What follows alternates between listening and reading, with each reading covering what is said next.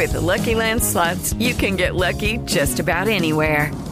This is your captain speaking. Uh, we've got clear runway and the weather's fine, but we're just going to circle up here a while and uh, get lucky. No, no, nothing like that. It's just these cash prizes add up quick. So I suggest you sit back, keep your tray table upright, and start getting lucky.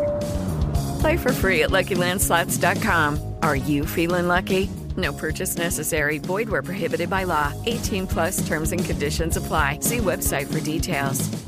7 en punto, panorama informativo 88.9, información que sirve. Yo soy Alejandro Villalbazo, Twitter, TikTok, arroba Villalbazo13.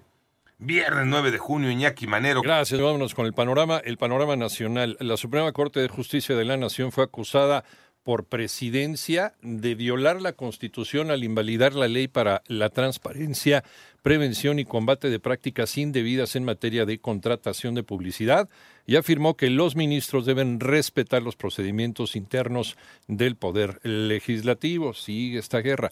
Por otro lado, fue vinculado a proceso el eh, segundo presunto autor material del incendio en el centro migratorio de Ciudad Juárez, Carlos C., quien fue detenido a inicios del mes. Y luego de los casos en que un alumno fue acuchillado en una secundaria de Monterrey y uno resultó intoxicado en un plantel de San Nicolás, la Secretaría de Educación de Nuevo León informó que reactivará en estos planteles el programa antes conocido como Mochila Segura a partir de hoy. La máxima casa de estudios, la Universidad Nacional Autónoma de México, fijó su postura tras la nueva defensa de la ministra Yasmín Esquivel. Toño Aranda. La UNAM emitió un comunicado en el cual precisó que no tenía conocimiento de la existencia de otro juicio abierto en contra de Edgar Ulises Valls Gutiérrez por el uso de derechos de autor en perjuicio de la ministra Yasmín Esquivel. En este juicio no se incluyó a la UNAM como parte interesada ni se le notificó en momento alguno, por lo que los alcances de esta sentencia no obligan a la universidad ni comprometen sus funciones académicas sustantivas. Esto debe de quedar claro, cita el documento, para evitar confusiones ante la opinión pública. La UNAM continuará su defensa en contra del juicio civil notificado el 27 de abril, en el que le fueron dictadas medidas que le impiden desarrollar su trabajo académico, particularmente la entrega y consecuente publicidad del dictamen del Comité Universitario de Ética sobre la tesis profesional de la actual ministra Yasmín Esquivel para 88.9 Noticias, Antonio Aranda.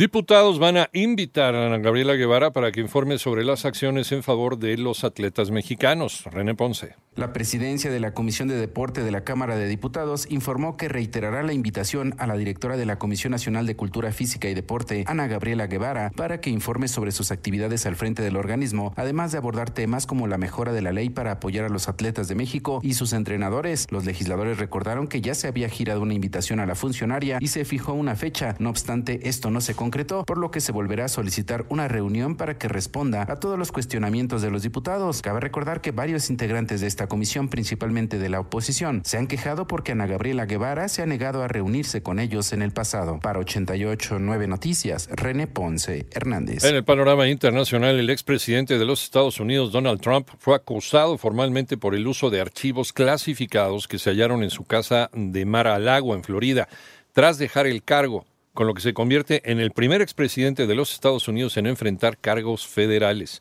Y el gobernador de Texas, Greg Abbott, promulgó un paquete de leyes de seguridad fronteriza entre las que se contempla colocar una barrera flotante de boyas en el río Bravo para impedir el paso de migrantes. Y el presidente de Ucrania, Volodymyr Zelensky, llegó a la región de Yersón para verificar que se realicen con celeridad los trabajos de evacuación de las personas afectadas por las inundaciones tras la destrucción de la represa Kayovka.